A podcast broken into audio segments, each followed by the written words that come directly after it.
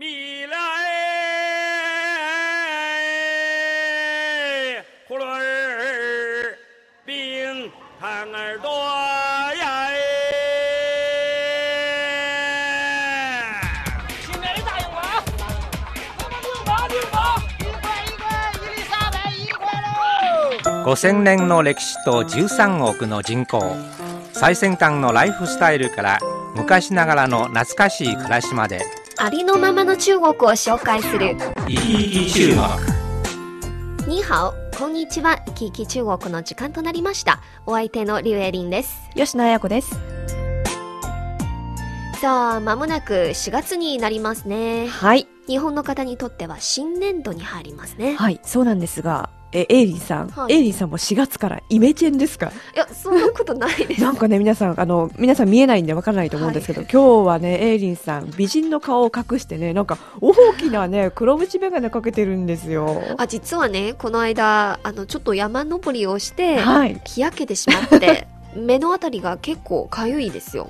もう紫外線強いですからね。そうです、そうです。ですから、あの、風に当たると結構かゆくて、うんちょっと痛いので、えーできるだけ刺激を受けないように、まあ、メガネをちょっとね。そうですね。あの、中国人女性も日焼けにすごく敏感ですよね。そうです。この間何も紫外線対策をしてないから、はい、やっぱり春のね、紫外線も強いものなんですよ。はい。でもなんか、普段見られないエイリンさんの姿が見れて、なんか真面目な女子学生に戻ったかな？そうなんですか。感じですね。猫をかぶる。はい、えー、それでは今日の番組に入りましょう。今日のチャイナライフは、この季節にぴったりの話題、春の遠足、タチン統制に迫りたいと思います。ぜひ最後までお聞きください。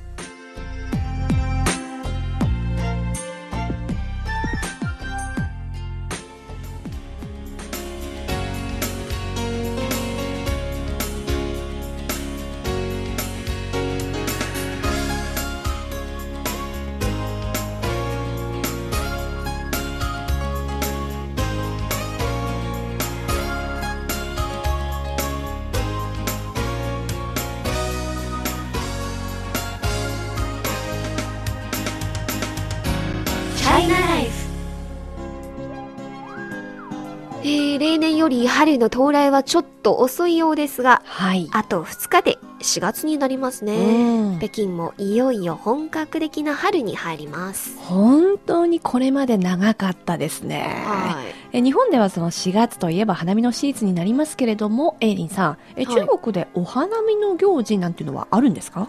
いや、特にお花見という行事はないんですけど、はいでも春になると、踏むに青いと書く、タチン、統制の習慣があるんですね。え吉野さん、聞いたことあるんですかありますあります。あの、ピクニックとか遠足に行くということですよね。そうなんです。えそして、春の遠足といえばですね、我が日本語部恒例の春のピクニックもこの統制の一つと言えますか正解です。今年は河北省の香る川と書く黄河というところへ行くそうですね。5年前に1回いたことがあるんですけど、でも5年も経ってしまいますので、今はどうなっているのかちょっと気になりますね。そうですね。中国の変化早いですからね。はい。え実は昨年は私もエイリンさんもピクニックに行けなかったので、残念です。ね今年はね、期待感が一層増しますよ。そうです。チャイナライフ。今日は春にぴったりの話題、中国人のターチン統制に迫りたいと思います。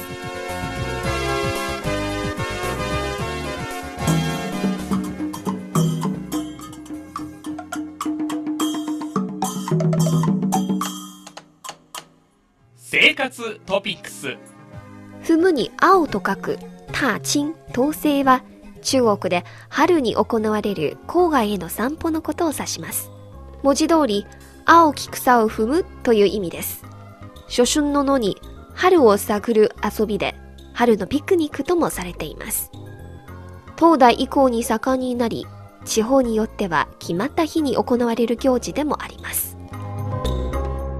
あの春は体を鍛え健康を増進するのに一番いい季節と言われていますけれども長く厳しい冬が過ぎて暖かい春が来るとやっぱり室内から出て新緑いっぱいの郊外へ行きたくなりますよねそうですね。待ち望んだ春を満喫して自然を楽しみたいですよね。はいえ実は先ほど当時代以降に盛んになったと説明しましたけれども春の遠足という統制には本当に長い歴史があります中国の古代書籍「旧唐書九道書」には今から1200年前の唐の時代毎年の春になると皇室の貴族たちは7日間ほど休んで川沿いで遊んだり春の風景を楽しんだりする様子が記されていますよ。なんだか優雅ですうんね、はいでもエリンさんあの中国は国土が広く各地の春が到来する時間もまちまちですからこの各地の春のピクニックの時間も場所によって違ってくるんじゃないんですか？そうですね。昔の伝統としてはえ旧暦の3月ぐらいになると、はい。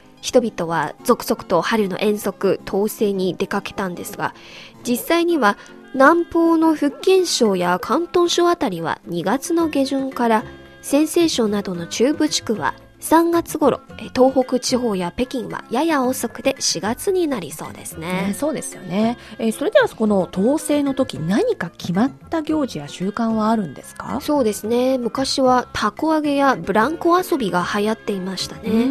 今もたこ揚げをする人がいますけど、はい。でも今郊外での写真撮影が最も人気の遊びとなってますよね。撮影ですよね。こう本当に皆さんいいカメラを持ってますよね、はい。日本製のものが多いですね。あの一眼レフですよ。そしてあのモデルみたいなポーズを撮る人もよくね見かけますよね、えところでエイリンさんこはい。の中国では花粉症に悩まされている人意外と少ないようですね。日本ではこの時期花粉症のために春の外出を控える人はね、結構いるんですよ。そうなんですか、まあしかし中国では春の遠足は養女に役立つ健康法でもありますよ後半はこれについて引き続きご紹介します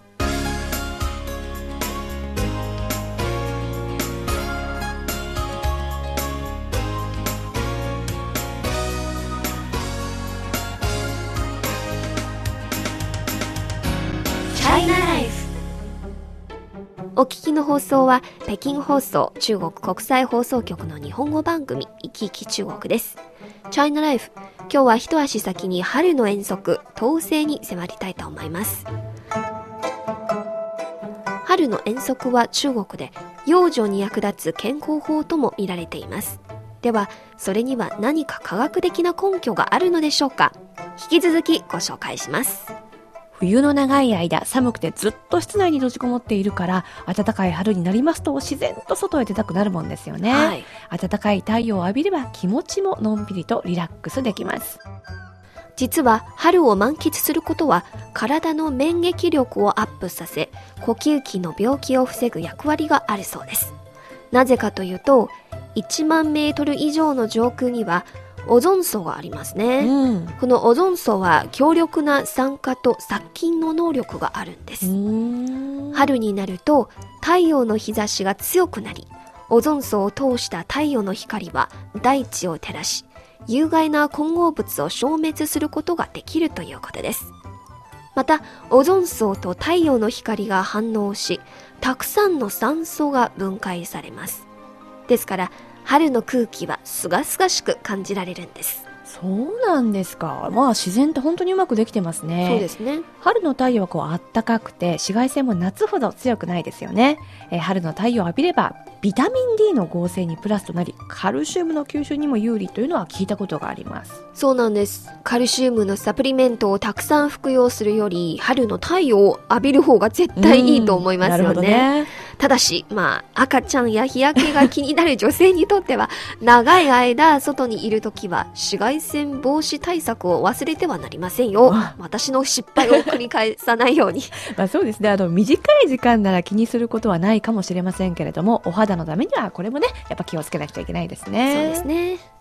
ちなみに、えー、吉野さん。はい春を満喫うんうんとよく言うんですが、春の匂いは一体どんな匂いか知ってますか？春の匂い。そうですね。春の匂いって結構特別ですよね、うん。えちょっとほら泥の匂いがするし、はい。それから草の青い匂いかな。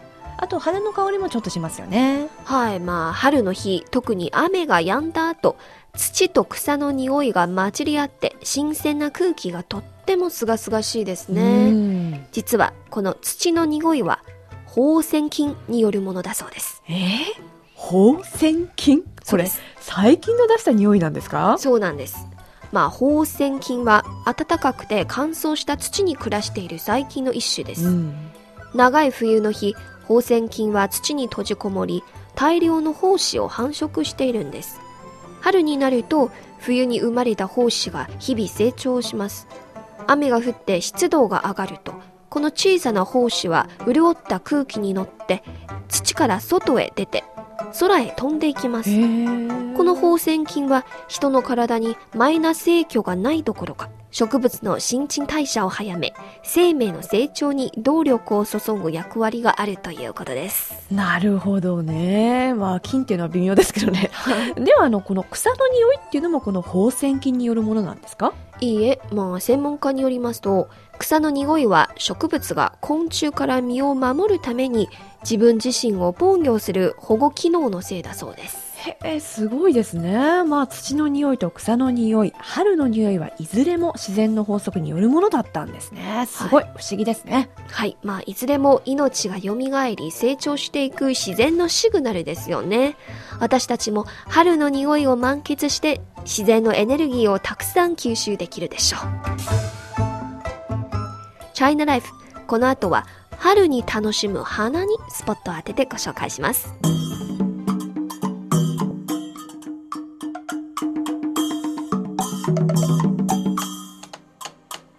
生活トピックスお聞きの放送は北京放送中国国際放送局の日本語番組「いきいき中国」です。チャイナライフ、今日は一足先に春の遠足、当選に迫りたいと思います。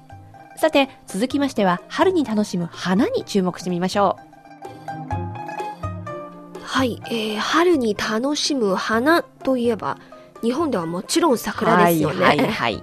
実はこちら北京でも桜を楽しむ名所がありますよ。はい、知っています。北京の西部にある桜の名所といえば、玉円丹公園ですよね。はい。日本から送られたソメイヨシノ、それから山桜をはじめ、中国山東省産の桜がなんと2000本以上も植えられています。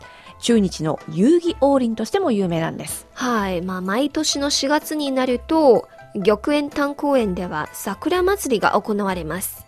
着物を身にまとって記念写真を撮る市民の姿がよく見られますね。はいまた、日本アニメファンのコスプレイも見どころの一つになってますよ。アニメもね、桜に負けずに日本を代表するものみたいですね。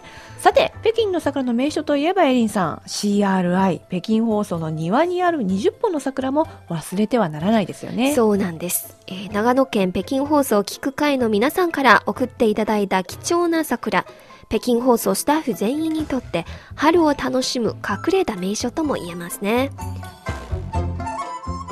でもちろん桜も綺麗なんですがこのほか北京では中山公園のチューリップも有名なんですよはい。中山公園は故宮博物院のすぐ西側にあります。オランダから輸入してきたチューリップ、毎年多くの市民を魅了しています。まあ私は実は写真でしか見たことがないんですけれども、大変な人気だそうですね。そうですねあのとても綺麗ですよぜひ一度行ってみてくださいはい。えまた故宮博物院の北側にある慶山公園は牡丹と芍薬が有名です。4月はちょうどボタンが咲くシーズンでもありますよね。そうですね。あの、ボタンといえばちょっとこう足を伸ばして、河南省の洛陽ですね。この洛陽では毎年の4月にボタン祭りが行われています。そうですね。まあ今あの北京から洛陽まではドン車で、はい。調和号がありますね。そして河南省の省都の鄭州から洛陽までは新幹線と、あのうんうん。同じような高速列車がありますので洛陽への日帰りもできますからうんえーアクセスも非常に便利ですよね。また、えー北京放送の近くにある北京植物園も北京市民にとって春を満喫する絶好の場所です。はい、この北京植物園に行くといろんな花が見られます。大きな保温室がありまして、熱帯の植物や花がね、たくさん見られます。そうですね。あの、印象的なのが、あの、アフリカのなんか、サボテンの花なんですよ。うんうんうん、珍しいですよね。さらに、えー少し北の郊外へ行くと、北京のピング、渓谷へ行けば、一面絨毯のような桃の花が楽しめます。知ってますね。この渓谷は中国でも有名な桃の産地なんですよね。そうです、そうです。毎年の4月、桃の花祭りが行われているそうです。はい、えー、いろいろね、ご紹介してきましたが、吉野さんが一番気に入った、あるいは一番行ってみたいなと思うところはどこですか、うんまあまあいろいろねありましたけれどもやっぱり郊外行って桃の花かな。これはほら日本であまり見られない中はい国ならではの光景ですからね、なるほど。えーエリンさんはどうですか？そうですね。まあ、北京周辺なら、ほとんど行ったことがあるので、チャンスがあれば、落葉のボタン祭りへ行ってみたいなと思うんですよね。でも、今一番気になるところは、やっぱり今回日本語部の春のピクニックの行き先、河北省の香る川、黄河ですね。うんうん前回行ったのは5年前で、そこは家具を生産する小さな町なんですよ。えーあそこに今どんな綺麗な景勝地や美味しい食べ物があるのか知りたいんですよね。本当ですねまあこのピクニックの様子もねまた番組の方でお伝えしたいと思います、チャ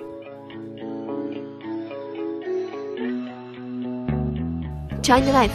今日はこの季節にぴったりの話題、春の遠足というターチン統制にスポットを当ててご紹介しました。皆さんも今年春を満喫するお出かけ計画立てていますか？ぜひお便りで教えてください。